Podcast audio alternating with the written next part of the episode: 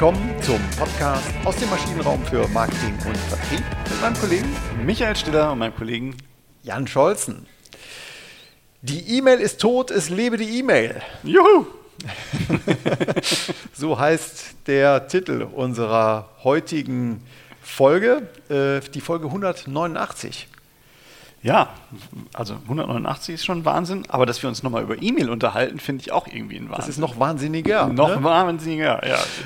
Und ich muss gestehen, ich bin, oder wir, ich, auf mindestens ich, drauf gekommen äh, auf dem OMR-Festival, wo ähm, wir zwei, drei Vorträge, glaube ich, unabhängig voneinander auch äh, gehört haben, wo B2B-Unternehmen äh, im wirklich sehr extensiv E-Mail-Marketing nutzen. Ja, also ich genau, also da war es äh, zum ersten Mal wieder zu bewusst. Es war mhm. vorher war es immer so unterschwellig so ein bisschen da, aber für mich war es halt auch äh, ja, wir, wir reden über einen Blog und wir reden über Social Media und äh, Micropages in Social Media Kanälen und allem drum und dran. Und dann kamen die halt da an und haben über erfolgreiches Newsletter-Marketing gesprochen. Und das hat mich schon irgendwie äh, zunächst irritiert, dann war ich so ein bisschen nachdenklich und dann habe ich gedacht, ja, macht vielleicht Sinn, lesen wir mal weiter rein. Genau, so war es. Und also erstmal von den, ähm, was ja hier in der Literatur äh, ge gesagt wird, also erstmal, wie viele Unternehmen nutzen denn überhaupt E-Mail?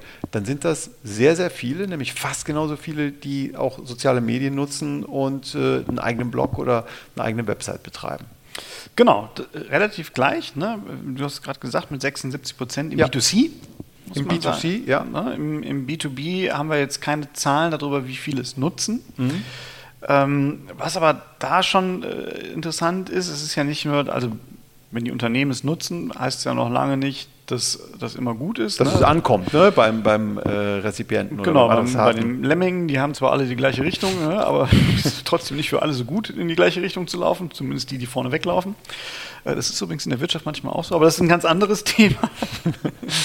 ähm, aber wir haben dann noch weitere Zahlen gefunden, äh, ganz unterschiedliche Studien. Ich war auch überrascht, wie viele Studien es überhaupt dazu gibt, mhm, wer sich da alles mit beschäftigt. Ja. Ähm, 30 Prozent dieser Mails werden auch geöffnet. Mal so über, über alle hinweg, über B2C und B2B hinweg. Ganz genau. Und äh, wenn man es jetzt mal vergleicht mit dem postalischen Mailing, was eine andere Anmutung, eine andere Qualität hat, keine Frage. Aber da kann man schon froh sein, wenn man, äh, wenn äh, der Brief nicht direkt weggeworfen wird. Ja? Also das, da ist man im 1%, im 1 irgendwo zwischen, zwischen 0 und 10 Prozent vielleicht, äh, die zumindest den, den Brief mal öffnen. Und hier sind es immerhin mal 30 Prozent. Absolut. Und das bei einer E-Mail, ne? die ja nochmal mhm. deutlich günstiger ist als so ein, so ein Brief. Ja. Ähm, äh, übrigens eine der aus meiner Sicht am höchsten unterschätzten Werbeformen in, in den Kosten. Also viele denken ja, äh, wir machen es mal ganz schnell und dirty und äh, kostengünstig, wir schicken denen alle nur einen Brief, da brauchen wir keine Plakate und keine, keine mhm. Social-Media-Kampagne machen. Nee, total teuer. Ein Brief. Ein Brief. Ja, ja, Briefe sind teuer, klar. Ne? Wenn also, die ordentlich bedruckt sind und vielleicht mit einer geschickten äh, Unterschrift, dass man nicht direkt sieht, dass es äh, ein Massenbrief ist, ja. Konzeptionskosten total teuer. Wenn ich dann noch in ein 3D-Mailing gehe, gut, das kriegt die E-Mail jetzt auch nicht geliefert, aber es ist ein total teures Unterfangen. Mhm. Genau. Und was aber noch erstaunlicher ist, um jetzt mal von dem klassischen Brief wieder wegzugehen, äh, in der Befragung sagen auch über 50 Prozent, dass die Werbemails einen direkten Einfluss auf die Kaufentscheidung haben. Im B2B-Bereich sogar noch deutlich mehr. Mhm. Also das heißt, äh, beim Adressaten kommt es an, es wird nicht nur geöffnet, es wird nicht nur gelesen, sondern es wird auch dann im Sinne in Kaufverhalten über, übersetzt und auch das, zumindest nach Eigenaussage, ähm, tun das 50 Prozent mindestens einmal im Jahr. Genau. Überrascht dann auch nicht so stark, weil der Durchschnittsdeutsche nutzt halt die E-Mail im Schnitt 46 Minuten am Tag mit steigender Tendenz. Genau, wir haben ja hier über Statista die Daten. Ähm, das im Jahr 2019 war das Ganze bei 38 Minuten, 2020 bei 40 Minuten und 2021 bei 46 Minuten. Kann möglicherweise auch ein Corona-Effekt sein, aber die Zahl an sich, die ist schon sehr hoch. Ne? Ja, also ähm, ich bin mir auch nicht sicher, ob es ein Corona-Effekt ist, weil ich glaube, dass E-Mail-Verkehr ist ja immer noch da. Also trotz WhatsApp, also ich glaube, WhatsApp entwickelt sich parallel. Ne, das erleben wir auch immer mehr, dass Kunden halt parallel über WhatsApp kommunizieren, aber mhm. dann meistens intern. Ne, das kriege ich dann vor allen Dingen so in Interimstätigkeiten dann häufig mit. Während aber extern auf jeden Fall die E-Mail noch da ist und meistens dann intern auch so parallel. Ne? So einige, die noch keinen Bock auf WhatsApp haben, die kommunizieren über, über Mail. Die Unternehmens-IT sagt sowieso, bist du bescheuert, du darfst auf gar keinen Fall über WhatsApp über das Unternehmen plaudern. Ähm, und von daher, also ich glaube nicht, dass es nur ein Corona-Effekt ist. Ich glaube, das E-Mail wird weiter eine Rolle spielen. Mhm. Wenn man das Ganze natürlich noch vernetzen kann, aber ich will, nicht, äh, will, will es nicht äh, verkomplizieren, aber wenn man das jetzt noch vernetzen würde, äh, Social Media und E-Mail, dann wäre man sowas wie bei, wie bei einem ähm, Omnichannel-Ansatz. Aber wir bleiben mal äh, bei der E-Mail. Mhm. Ähm, was sehr interessant ist in dem Zusammenhang, finde ich, dass es eine ganz wichtige Hürde gibt, um es zum um den, überhaupt den, die Eintrittskarte für einen Erfolg zu haben. Das ist eben ähm, die, das sogenannte Permission Marketing beziehungsweise ähm, ein sogenanntes Opt-in. Was hat es mit dem Permission Marketing auf, auf sich? Das gibt es ja schon vor langer, langer Zeit. Ja? Ich wusste Zeit. es auch nicht. Äh, auch erst in der Recherche gefunden, Seth Godin, äh, wo ich mich immer gefragt habe, äh, cooler Typ, coole Publikation, aber warum jetzt eigentlich Seth Godin? Ähm, aber er scheint schon doch ein paar Lichtblicke äh, ins Marketing gebracht zu haben. Der hat schon Ende der 90er äh, über Permission Marketing gesprochen. Äh, in seinem Buch, äh, jetzt muss ich noch mal ganz kurz hier schauen, in meinen Aufzeichen, Permission Marketing Turning Strangers into Friends and Friends into Customers. Also es geht um Erlaubnismarketing. Ne? Also ich möchte eine Erlaubnis haben, dass ich jemanden ansprechen kann und dabei ja, wandelt man halt Unbekannte in Freunde und Freunde in Kunden. So, das genau. war schon Ende der 90er für Seth Godin ein, eine klare Sache. Und ähm, ja, spätestens im Rahmen des UWGs in Deutschland, aber dann auch mit der europaweiten DSGVO haben wir das halt auch gesetzlich verankert. Also wir dürfen ja keine personalisierte Werbung mehr verschicken, ohne dass wir eine Erlaubnis haben. Genau, also UWG, ne, Gesetz gegen unlautere Werbung oder DSGVO, Datenschutz, Grundverordnung, ähm, die ja äh, in deutsches Recht gegossen wurde äh, auf, auf eine EU-Initiative hin. Ähm, ja, haben sie sich bestimmt keine großen Freunde gemacht, aber die Regeln sind sehr klar und eigentlich auch sehr einfach. Und das macht es dann wiederum für Unternehmen ähm, die, die Hausaufgaben für Unternehmen werden sehr klar. Also es gibt ist keine, keine große äh, Grauzone, was E-Mail-Marketing angeht. Genau, ich brauche halt äh, wirklich, also das ist halt zwingend, diese, diese Voraussetzung. Ich brauche das und es war auch, ich kann mich noch gut daran erinnern, als das eingeführt wurde, und jetzt kommen wir halt zu dem, zu dem wichtigen Punkt, ähm, diese Opt-ins. Ne? Also das heißt, äh, ganz häufig hat man ja äh, ganz früher, wenn Sie diesen, äh, diesen Newsletter nicht mehr erhalten wollen, dann tragen Sie sich gerne aus. Ich habe aber die Adresse irgendwo gefischt im Internet. Mhm. Äh, ne? Das war, ist ein sogenannter Opt-out. Mhm. Heute muss man sagen, nee, der Kunde muss zustimmen. Und da habe ich auch wieder zwei Formen. Ich habe einmal den Single Opt-in. Mhm. Da ist es so, dass der Kunde mir einmal sein Okay gibt der sagt, ich möchte den Newsletter erhalten. Ich möchte den Newsletter. Und bekommt den dann. Das wäre Single Opt-in. Genau, das wäre so. Mhm. Jetzt hat man aber das Problem, dass man nicht genau weiß, ob das wirklich der Kunde war, der es gesagt hat. Ne? Weil jeder kann mir ja meine E-Mail-Adresse nehmen und ja. in den Newsletter eintragen. Ähm, von daher geht man mittlerweile auf den sogenannten Double Opt-in. Also ja. ich trage meine E-Mail-Adresse ein in den Newsletter, kennen wir alle. Wir kriegen erstmal so, hey, danke. Ähm, übrigens großartig, vom OMA habe ich sowas äh, bekommen wie bei uns knallen gerade die Sektkorken, weil wir wissen, wie wichtig ihnen ihre Zeit ist und sie wollen ein Stück davon uns geben, fand ich gigantisch als äh, Double Opt-in-Form. Mhm. Ne? Und damit wir wirklich sicher gehen können, dass wir deine Zeit nicht verschwenden, klicke bitte noch einmal hier. Ne? Und dann geht die Party bei uns richtig los. Ja, ganz äh, überschwänglich und ja. äh, erstmal sehr positiv geframed, das Ganze. Ne? Genau, ne? also sehr amerikanisch auch, aber ich fand es irgendwie cool. Ja. Ne? Ähm, und das ist aber der Doppel-Opt-in. Ne? Also ich gebe mein Okay und dann rückversichert man sich nochmal, warst das du? Wirklich? Und wenn ich dann Ja sage, dann geht es los mit, der, äh, mit dem E-Mail-Marketing, ob es jetzt ein Newsletter ist oder irgendwelche anderen Mails. Genau, und zum guten Ton gehört natürlich dann auch noch sowas wie ein Opt-out, aber das ist der gute Ton, ne? dass man äh, in Standard-Newslettern ähm, dann eben unten in der Fußzeile zum Beispiel dann eine äh, Abmeldefunktion hat. Ne? Ja, du nennst es guter Ton. Äh, der Gesetzgeber würde das auch schon durchaus verlangen. Ist das so? Ja. Du, du ich dachte, da reicht eine formlose Meldung. Okay, also dünnes Eis hier, äh, was das Thema äh, DSGVO in seinen ähm, Ausziselierungen äh, angeht. Ähm, okay. Ah, wieder was gelernt. Ja, das ist doch schön hier.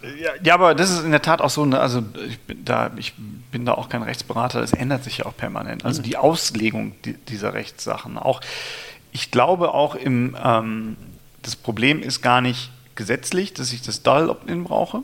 Das Single Opt-in würde eigentlich reichen, aber ich habe keinen Beleg, dass ich wirklich weiß, es war derjenige, ja. der mir es auch gegeben hat. Und das ist ein Thema und deswegen würde jede Rechtsberatung jetzt immer sagen, Double Opt-in. Double Opt-in, damit ist man wirklich auf der sicheren Seite. Okay, also Zwischenfazit. E-Mails werden gelesen. Ähm, Unternehmen nutzen sie und sie werden auch noch gelesen. Sie werden zu 30 Prozent geöffnet.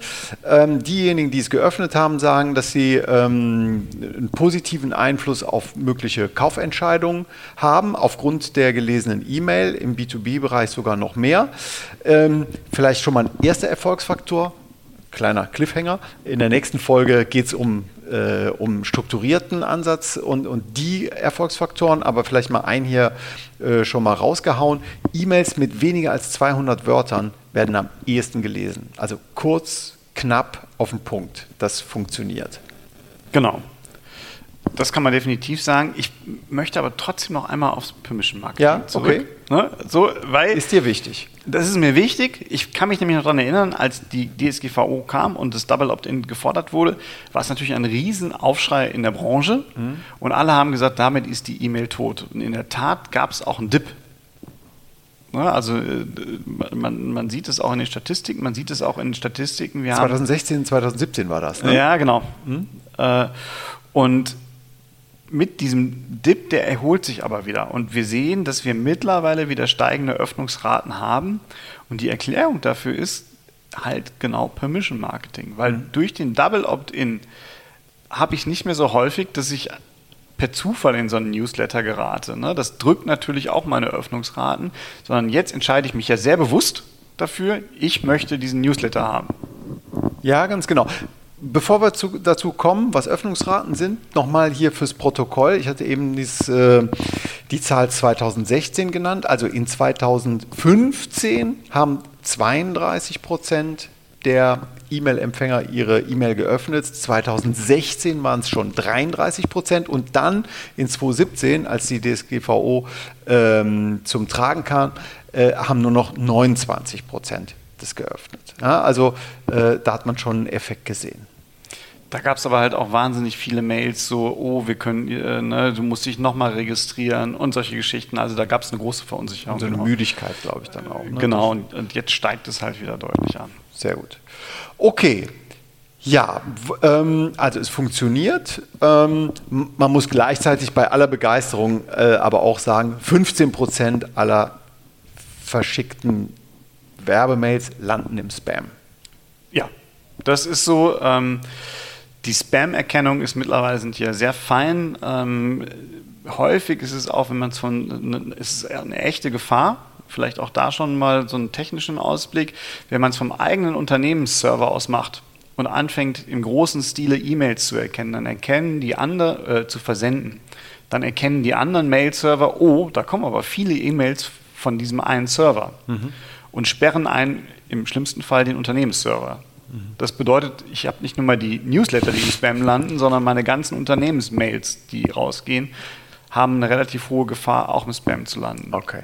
Deswegen lohnt es sich auch immer auf Dienstleister zu wechseln, die halt dedizierte Mail-Server dafür haben und ein aktives Blacklist Management quasi betreiben mhm. und zusehen, dass halt immer klar ist, nein, von meinem Server aus werden nur E-Mails mit äh, Opt-in verschickt und das halt dann aber auch wirklich mit den unterschiedlichen Serverbetreibern regeln. Im Zweifelsfall, sobald die merken, wir kommen hier auf eine Blacklist. Okay, sehr interessant. Äh, Hört sich interessant an, ne? Ist es aber nicht. Äh, äh, doch, ich, ähm, nee, ich wusste das nicht ähm, mit den Mail-Servern. Aber ähm, das erklärt ähm, einiges. Nicht, äh, ja, aus. Sehr gut. Ja, ähm, wir hatten eben schon die Öffnungsrate genannt. Also das ähm, ist, ist schon mal klar, aber noch einen Schritt zurück. Die sogenannte Bounce-Rate, das ist nämlich die Rate dieser, ähm, äh, dieser Mails, die einfach äh, zurückgehen und nicht, äh, gar nicht erst ankommen.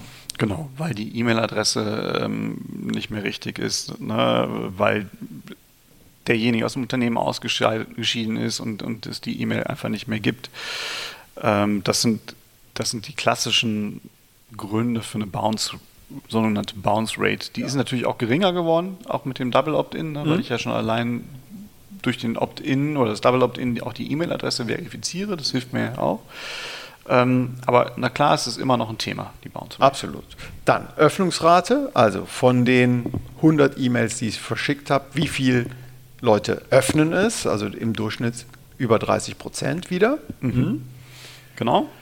Ähm, dann hat man noch ein, ein, ja, Metriken, die sich auf den Inhalt beziehen. Also ne, meist wird es ja mit einem Pixel er erledigt. Also muss man sich ja so vorstellen, in so einer E-Mail, in einer HTML-Mail kann ich ja Bilder einfügen und die Öffnungsrate messe ich dann häufig über einen Pixel.